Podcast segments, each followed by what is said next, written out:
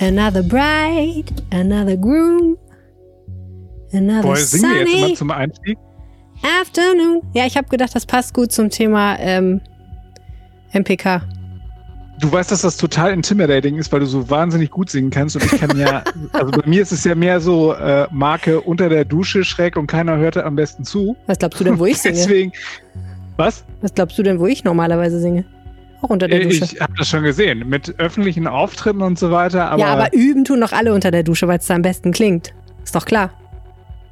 wenn ich morgens duschen gehe, dann ist meistens Gott sei Dank niemand hier. Ah, Die Alternative ist, ich muss vor der ganzen Familie duschen gehen und wenn ich dann singen würde, dann würde meine Frau mich, glaube ich, rausschmeißen. So. So, so herzlos wäre die doch nicht, oder? Nein, das stimmt. Okay, dann ist gut. Gut. Gut, dann haben wir das auch geklärt. Also, was ich sagen wollte mit meinem Gesang war, es war schon wieder MPK. Es war schon wieder MPK. Man hat das Gefühl, es hört gar nicht mehr auf. Ja, äh, wobei wir kriegen jetzt eine etwas längere Atempause dazwischen. Die nächste MPK ist erst am 3. März. Das hat übrigens heute auch zu großer Kritik im Landtag geführt, aber da kommen wir vielleicht später noch drauf zu sprechen. Na, zu 100 Prozent kommen wir darauf zu sprechen. Dann würde ich sagen, let's go. Let's do it. Rheinische Post. Ländersache. Der Podcast aus dem NRW-Landtag. Herzlich willkommen zum Ländersache-Podcast. Mein Name ist Helene Pawlitzki. Ich kümmere mich bei der Rheinischen Post um die Podcasts. Und mein Name ist Max Plück. Ich singe unter der Dusche und bin sonst zuständig für Landespolitik. Beides ähnlich kompetent. Ja, das zweite vielleicht etwas besser als das erste. Das war nicht als Diss gemeint.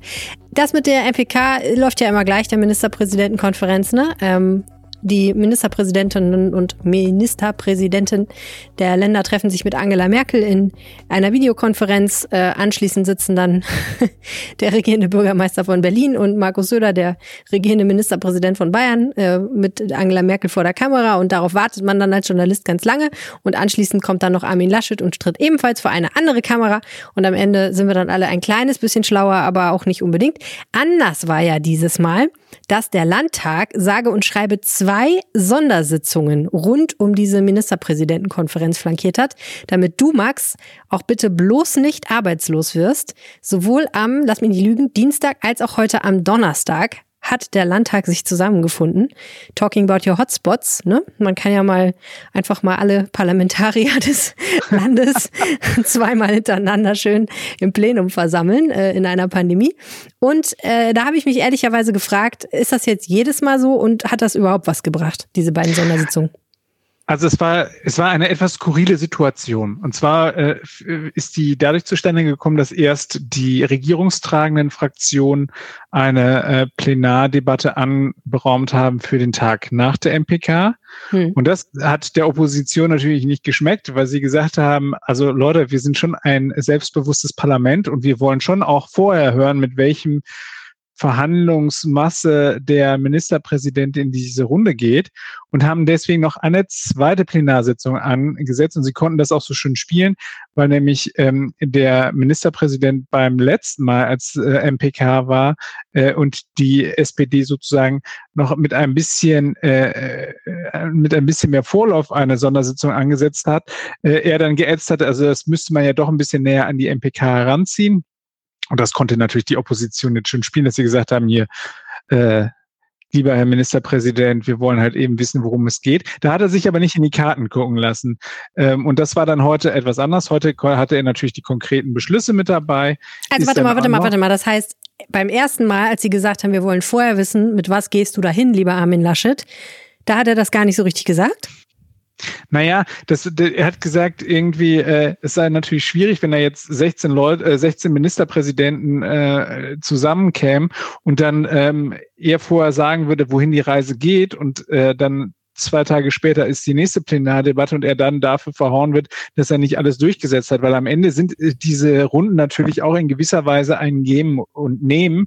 Also ein bisschen, ich vergleiche das mittlerweile auch ein bisschen mit äh, Tarifverhandlungen. Also die äh, Kanzlerin ist ja bekannt als diejenige, die dort am vorsichtigsten ist und äh, wenn diese Beschlussvorlagen aus dem Bundeskanzleramt dann nach draußen dringen, dann äh, dann jede Zeile ruft danach, Leute, macht nicht, macht nicht den Laden zu früh wieder auf. Hm. Das ist, äh, da ist natürlich äh, dem Kanzleramtsminister Helge Braun und auch der Bundeskanzlerin durchaus bewusst, dass sie sich mit diesen Maximalforderungen häufig nicht durchsetzen werden. Nur wie mache ich das denn, wenn ich in eine Tarifverhandlung als, als Gewerkschaft gehe, dann fordere ich auch erstmal, dass ich den Maybach als Firmenwagen kriege und möglichst irgendwie äh, 100.000 Euro Monatsgehalt, um dann mich nachher auf einer etwas realistischeren Basis dann mit den Arbeitgebern, die natürlich vorher sagen, wir geben euch gar nichts, äh, Nullrunde, am besten äh, nehmt ihr noch Gehaltsverzicht in Kauf und dann trifft man sich äh, zugespitzt formuliert dann am Ende irgendwo in einem äh, realistischen Bereich. So und äh, so in, in etwa war das auch diesmal wieder. Äh, nur natürlich ähm, finde ich, war die Kritik, die die Grünen jetzt im Vorfeld geäußert haben, dass sie gesagt haben, hier ist das bevölkerungsreichste Bundesland und es gibt andere Länder, wie beispielsweise Niedersachsen, äh, die Stufenpläne vorgelegt haben, also die gesagt haben, wohin könnte die Reise gehen? Äh, bei einem Inzidenzwert von XYZ kann man die und die Öffnungsschritte machen, wenn es wieder hochgeht, dann schließt man wieder. Also da, dass da äh, Josephine Paul gesagt hat, Leute, da hätten wir uns gewünscht, dass das bevölkerungsreichste Bundesland äh, sich nicht in schlanken Fuß macht, sondern äh, stattdessen auch eigene Pläne vorlegt, fand ich durchaus nachvollziehbar, muss ich sagen. Hm. Ja, und also man kann ja auch argumentieren, klar, ich verstehe schon, wenn man sagt, ich will jetzt nicht mein ganzes politisches Kalkül, meine ganze Verhandlungsmasse verspielen, ich will da mit der bestmöglichen Position reingehen, aber es geht ja nun gerade nicht um Strategie und, und strategisches Kalkül, sondern es geht um eine Pandemie, es geht vielleicht ein Stück weit auch um Überzeugungen und darüber, dass man die beste Lösung findet für das Land und für äh, Deutschland. Und ne, also ich, ich finde, man kann auch argumentieren, ähm, es ist gerade nicht der Ort und die Zeit, um geschachert zu machen, sondern es geht gerade darum, dass man vorher transparent macht als Regierung von Nordrhein-Westfalen, was wollen wir eigentlich und mit was gehen wir in diese Verhandlungen? Und wenn man das hinterher nicht rauskriegt, dann ist das eben so. Das muss man ja auch sagen, hat ja Angela Merkel genauso erlebt, ne? Und hat dann hinterher gesagt, na gut, wir leben in einem föderalen System.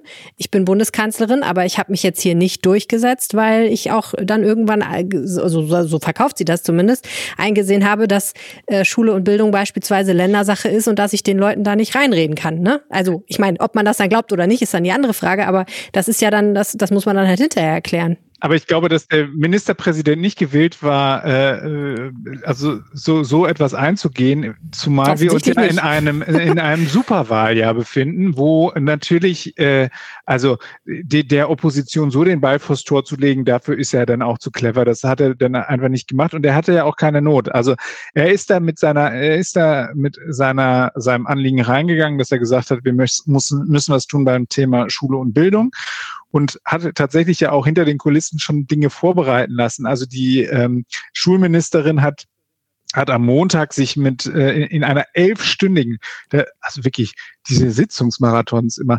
Äh, hm. In einer elfstündigen Sitzung hat sie sich mit äh, verschiedenen Vertretern aus dem Bereich Schule zusammengesetzt und hat dann mit denen äh, darüber beraten, wie es halt eben jetzt weitergehen kann. Also da wurde dann abgefragt, was, was wollte er? Wollte Schichtmodell? Wollte er, wollte er Wechselunterricht? Wollte direkt zurück zum Präsenzunterricht und so weiter? Also da ist über alle Fürs und Widers gesprochen worden. Das heißt also, er war da jetzt auch nicht, nicht unmunitioniert. Er hat einfach äh, nur gesagt, ich möchte das jetzt halt eben hier nicht in der Öffentlichkeit breitreden kann man kritisieren. Auch finde ich auch zu Recht. Ich finde, du hast einen totalen Punkt. Ähm, was er gemacht hat, ist, er hat so eine Art, äh, eine, eine Art rheinische Lösung gefunden, indem er dann am nächsten Tag, also am Tag der MPK, früh morgens die Fraktionsvorsitzenden angerufen hat und in einer Telefonschalte ihnen erklärt hat, wohin die Reise geht und was er machen möchte.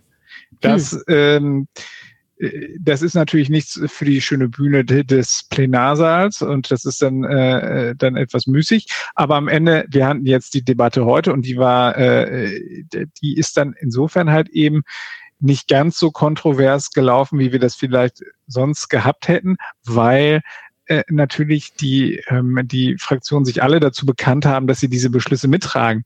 An Herr Kuchati mhm. weiß natürlich auch, dass ganz viele äh, SPD-Ministerpräsidenten äh, damit gestimmt haben. Und äh, ähm, insofern ist das natürlich ähm, für die, für die Showveranstaltung ist es nicht so gut, aber wir können ja vielleicht einfach mal auf die Inhalte gucken und dann können wir reden, was denn dabei am Ende rumgekommen ist. Ja, können wir gerne machen. Also, Punkt eins: am 22. Februar gibt's wieder bisschen Schule. Ein bisschen Schule, genau. Und, ich, es, und es kristallisieren sich immer mehr Antworten heraus, was denn dieses bisschen Schule bedeutet. Also wir haben beispielsweise ähm, ja gehört, dass die Grundschulen, Förderschulen und äh, die Abschlussklassen ähm, wieder äh, in, den, in den Unterricht sollen, also in, in Wechselmodellen zunächst. Ähm, aber dann, äh, das hat sich dann heute auch schon wieder ein bisschen breiter angehört, als es vorher der Fall war. Da hat nämlich dann die ähm, Schulministerin Yvonne Gebauer von der FDP heute im Landtag gesagt, äh, was fassen wir denn unter Abschlussklassen? Würde ich jetzt als, als äh, schulpolitischer Laie sagen, naja, diejenigen, die einen Abschluss machen. Sagte sie, naja, so ganz einfach ist das aber nicht. Äh, es gibt ja auch diejenigen, die halt eben sich schon in der Quali-Runde bef befinden, diese Q1-Schüler. Äh, jeder Schüler weiß jetzt, was gemeint ist, aber es sind diejenigen, die noch nicht direkt äh, den Abschluss machen, sondern erst im kommenden Jahr, aber jetzt schon Punkte sammeln dafür. Und dann mhm. hat sie gesagt, ja, die, die zählen wir da auch dazu. Okay, das ist, hört sich dann schon wieder etwas anders an. Das sind dann nämlich dann gleich wieder deutlich mehr Leute. So und äh, dann hat sie ein bisschen was dazu gesagt, wie das Ganze jetzt vonstatten gehen soll. Also wir, äh, es gibt ja einen großen Streit darum, 50, 35er Inzidenz, da reden wir sicherlich gleich auch nochmal drüber, aber also erstmal unabhängig von der Inzidenz, egal welchen Inzidenzwert wir am 22. Februar erreichen, die Grundschüler werden wieder äh, in den, in den äh, Wechselunterricht gehen, also vom reinen Distanzunterricht in den Wechselunterricht gehen und mhm. eben die Abschlussklassen, die Integrationsklassen und die Förderschulen. So, das ja. ist Punkt eins. Dann gibt es die, die nächste, der nächste Schritt ist, was passiert, wenn die Inzidenz auf einen Wert von 50 runtersinkt? Wenn wir uns angucken, wo wir heute sind, äh, wir sind bei einem Wert von 62,7, muss man sagen, ist jetzt nicht mehr so weit entfernt, dieser Wert. Mhm. Ähm, aber weil wirklich die Zahlen tatsächlich, das muss man ja auch mal konstatieren, die sind, gehen fröhlicherweise immer weiter nach unten. Äh, in Klammern, wir, wir müssen mal aufpassen, was mit diesen Virusmutationen passiert. Die, die können uns nochmal die Bilanz am Ende ganz doll verhageln. Aber mhm. wenn wir mhm. das jetzt erstmal beiseite lassen und sagen, die, die äh, Richtung, Stoßrichtung ist richtig, dann äh, kann es ja bald sein, dass wir bei der 50er-Inzidenz sind, womöglich sogar noch vor dem 22. Das kann im Augenblick niemand so seriös sagen. Äh, hm. Aber was, was hat sie gesagt? Sie hat gesagt, in dem Moment, in dem wir die 50er-Inzidenz haben, holen wir die Grundschüler zurück in den Präsenzunterricht, in den kompletten Präsenzunterricht. Das heißt dann alle Schüler dauerhaft wieder von morgens bis abends in die Schule. Dann sagt sie, ähm, wir machen dann Wechselmodelle auch für alle anderen Jahrgänge, die wir vorher nicht bedacht haben. Also äh, das ist, da wird dann deutlich dann aufgestockt werden. Und also sie sind jetzt gewillt zu sagen, wir holen die alle wieder zurück.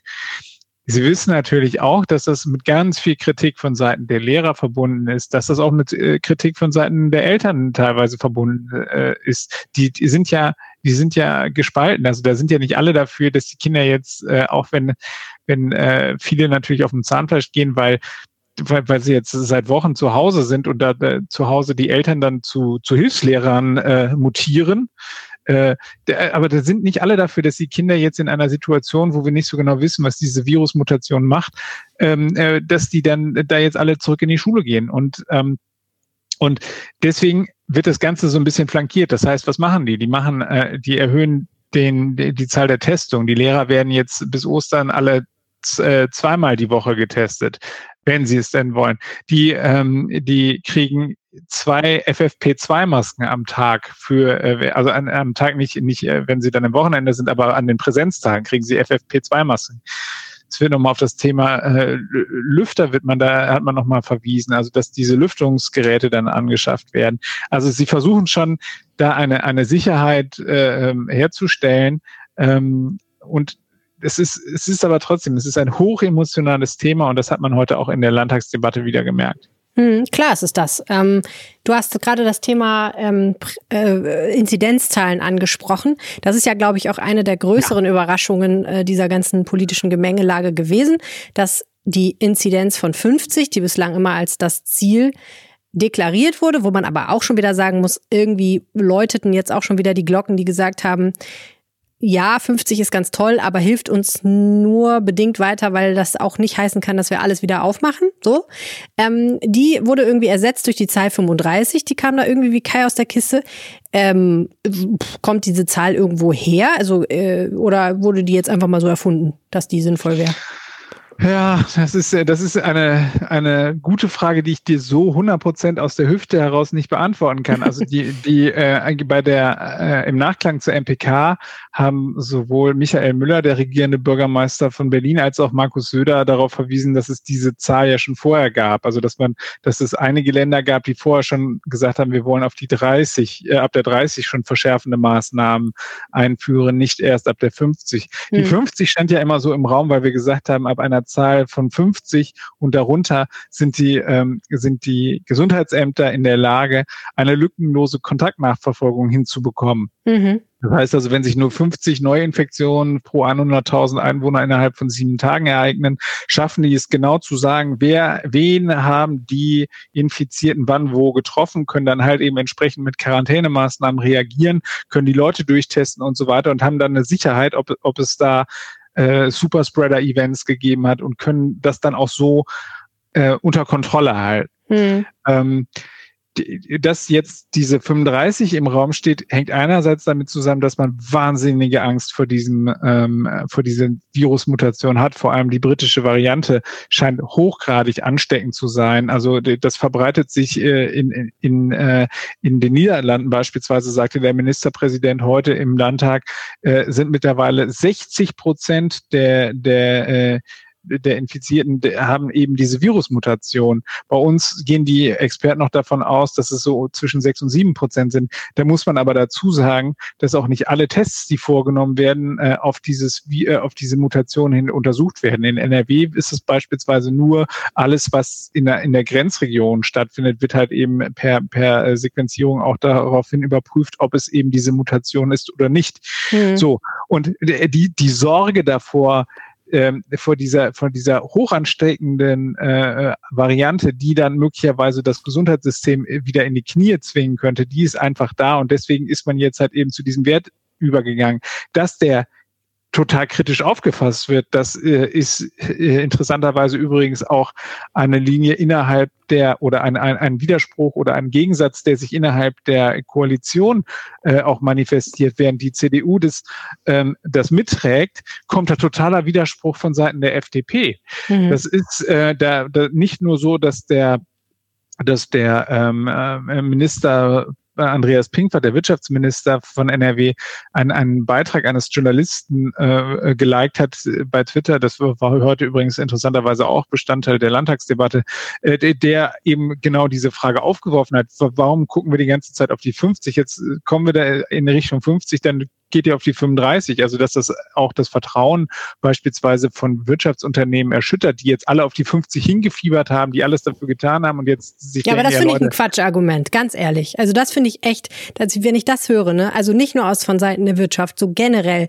ja verdammt, wir müssen auch alle mal ein bisschen selber denken. Das stört mich aber schon diese ganze Pandemie lang ja, da wurde gesagt, 50 wäre ein wichtiger Wert. Und wenn man genau hingeguckt hat, hat man aber das gehört, was du gesagt hast, nämlich dass 50 der Wert ist, ab dem man hofft, dass man in der Lage ist, diese, ähm, diese Ereignisse, diese Hotspot-Ereignisse irgendwie nachzuvollziehen und herauszufinden, wo kommt das her und das dann dementsprechend auch einzudämmen. Das ist ja der springende Punkt. Man kann gerne auf 50 und unter 50 kommen, aber es nützt ja nichts, wenn man in dem Moment, und da finde ich auch dieses Argument von Angela Merkel eigentlich wirklich sinnvoll, es nützt ja nichts, wenn man in dem Moment, wo man die 50 hat, sagt so, juhu, 50, 2020, wir machen alles schön wieder auf, denn das haben wir ja schon gehabt. Und das Ergebnis war, dass wir jetzt dann da waren, wo wir waren, mit teilweise Inzidenzen über 200. Also es, ist doch, es, es muss doch jedem einleuchten, dass das nichts nützt.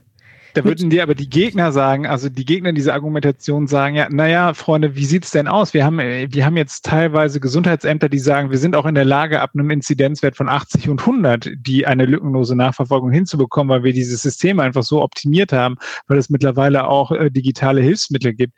Ich will, will, ich will denen gar nicht das Wort reden. Ich will einfach nur sozusagen nochmal, nochmal aufzeigen, dass es da auch, das hat auch was mit Erwartungsmanagement zu tun. Du kannst nicht dem Bürger ein ganzes Jahr lang eintrichtern, 50 ist die entschiedene Zahl. Wir hatten, wir hatten eine vergleichbare Situation schon damals mit dem R-Wert. Wir haben uns immer den R-Wert angeschaut, immer den R-Wert angeschaut. Und dann auf einmal hieß es plötzlich, schaut nicht mehr nur alleine auf den R-Wert, schaut auch auf die Inzidenzen. Das hat auch was mit Vertrauen in politische Maßnahmen zu tun. Und wenn ich dann die ganze Zeit sage, wir gucken uns die 50 an und dann weiche ich plötzlich davon ab und sage, naja, wir, wir haben jetzt, wir, wir wissen zwar nicht so genau, was hier gerade passiert, aber wir weichen jetzt davon ab, dann wird es halt eben, glaube ich, auch für den einen oder anderen schwierig, der diese Sachen halt eben hinterfragt und der beispielsweise jetzt wie im Augenblick halt eben sehr viele kleine Unternehmer, sehr viele äh, Gastronomen, sehr viele Einzelhändler, die, die, äh, die wirklich um ihre Existenz bangen, die, die zeigen dir dann einen Vogel und sagen dann, ja, ey das Leute, verstehe was ich ja. ist denn hier Nein, los? das verstehe ich ja Künstler, absolut. die- die- ich verstehe das ich hab- absolut. Dass Leute um ihre Existenz bangen, da bin ich ja voll dabei. Dass, äh, also, ne, aber das, das ist meiner Ansicht nach trotzdem das falsche Argument in dieser Situation. Natürlich ist es furchtbar, wenn dein Laden zugemacht wird oder du deinen Laden zumachen musst, wenn du eine Insolvenz erlebst wegen dieser Pandemie. Und ich kann auch total verstehen, dass einen da eine gewisse hilflose Wut erfüllt. Aber dann zu sagen, das liegt daran, dass man mir erzählt hätte, bei 50 würde alles besser. Jetzt sind wir bei 50 oder fast bei 50 und es wird gar nicht alles besser, sondern es muss noch weniger sein. Das finde ich einfach ein bisschen finde ich nicht sinnvoll, weil das, das war ehrlich gesagt auch nie die Ansage. Das war das, was die Leute gerne hören wollten. Aber ich, also im Endeffekt muss man doch einfach sagen, diese Insolvenzen, die will überhaupt gar keiner. Das machen die Politiker ja auch nicht zum Spaß, dass sie jetzt sagen, wir sehen das sehr, sehr kritisch zu sagen, wir öffnen jetzt den Einzelhandel wieder bei einer Inzidenz von 50, sondern das tut denen bestimmt auch ganz doll weh. Ne, da ist ja auch der ein oder andere FDP- oder CDU-Politiker dabei, der schon vor einer ganzen Weile gesagt hat, wir müssten eigentlich mal wieder öffnen, das tut der Wirtschaft ziemlich weh. Und die wissen auch ganz genau, dass sie das Wählerstimmen kosten wird. Die machen das bestimmt nicht aus Spaß. Aber äh, trotzdem ändert es ja nichts an der Tatsache. Die Tatsachen sind ja so, wie sie sind. Es ist so, dass wir eine Pandemie erleben, bei der wir kein, noch kein sinnvolles Rezept gefunden haben, um sie wirklich in den Griff zu kriegen. Wir wissen nicht, ob das mit den Impfungen wirklich diese Mutanten besiegt. Und am Ende müssen wir einfach uns, hangeln wir uns von äh, Monat zu Monat. Das ist einfach so. Und ähm, ne, also da, da kann man ja jetzt nicht einfach die Hände hochwerfen und sagen, oh, ihr habt uns aber versprochen das. So, das finde ich einfach ein bisschen das Verhalten von Kindern auf dem Rücksitz, die sagen, äh, ihr habt uns aber versprochen, wir gehen zu McDonalds. Und wenn man dann sagt, ja, aber McDonalds hat zu, ähm, ne, dann sagen die, wir wollen jetzt aber zu McDonalds. Nee, gibt's aber Was nicht. du jetzt aber mit einem Federstrich machst, ist beispielsweise, das finde ich ganz interessant, die, die diese ähm, Ideen von, von der Opposition wegwischen, weil die wollen ja genau das. Die wollen ja diese Stufenpläne, die wollen ein Stufenmodell haben. Ähm, und das ist, das ist übrigens auch ein total interessanter äh, Sinneswandel, der jetzt bei Armin Laschet stattgefunden hat. Also die Grünen und die SPD sagen, wir brauchen einen Stufenplan, wir müssen den Leuten eine Perspektive geben, dass wir sagen, ab einer Inzidenz von XYZ könnt ihr die und die Maßnahme zurücknehmen und äh, wenn wir darüber kommen, dann müssen wir sie wieder ein, einführen. Armin Laschet hat noch im November vergangenen Jahres gesagt, wir müssten spätestens ab Januar genau dahin kommen, dass wir eine Langfriststrategie haben, also dass wir einen Langfristplan haben, um den Leuten halt eben diese Sicherheit zu geben. Dann hat er aber etwas erlebt, äh, was, was ihn, glaube ich, eines Besseren äh, belehrt hat und, und, und was auch sich jetzt sozusagen in seiner aktuellen äh, Äußerung auch sehr stark widerspiegelt. er hat ja Ende Oktober suggeriert, dass man mit äh, diesem Lockdown Light es schaffen könne, dass man die Werte so weit runterbringt, äh, dass, man, dass er im Dezember wieder sagen können, okay, mit dem Weihnachtsfest können wir wieder äh, entspannt planen. Dem war ja dann am Ende nicht so. So. Und deswegen ist die, die der neueste Claim, den Armin Laschet äh, ausgegeben hat und den auch sein NRW-Gesundheitsminister Karl-Josef Laumann, ebenfalls CDU, äh, auch nicht müde wird vorzubringen, fahren auf Sicht. Mhm. Das ist das, was die jetzt machen. Ja. Die sagen, lockern, wann immer es möglich ist. Und, äh, und das macht aber dann auch andersherum die Leute mürbe, die dann immer sagen, okay, wir müssen jetzt halt eben wieder bis zur nächsten MPK abwarten.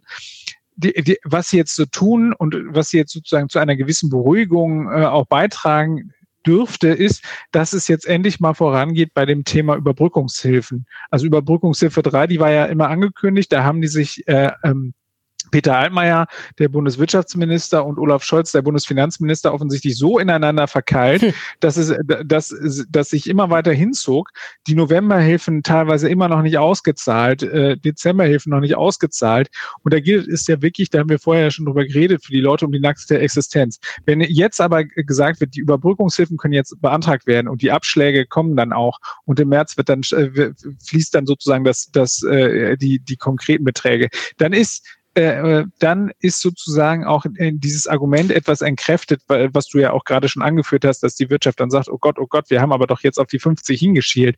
Dann, dann können die sozusagen, dann kriegen die zumindest eine Perspektive, dass sie sich noch etwas länger, wenn auch mit sehr viel Schmerzen und, äh, äh und, und, und einem blutenden Herzen die, die Nase noch ein bisschen über Wasser halten mhm. können.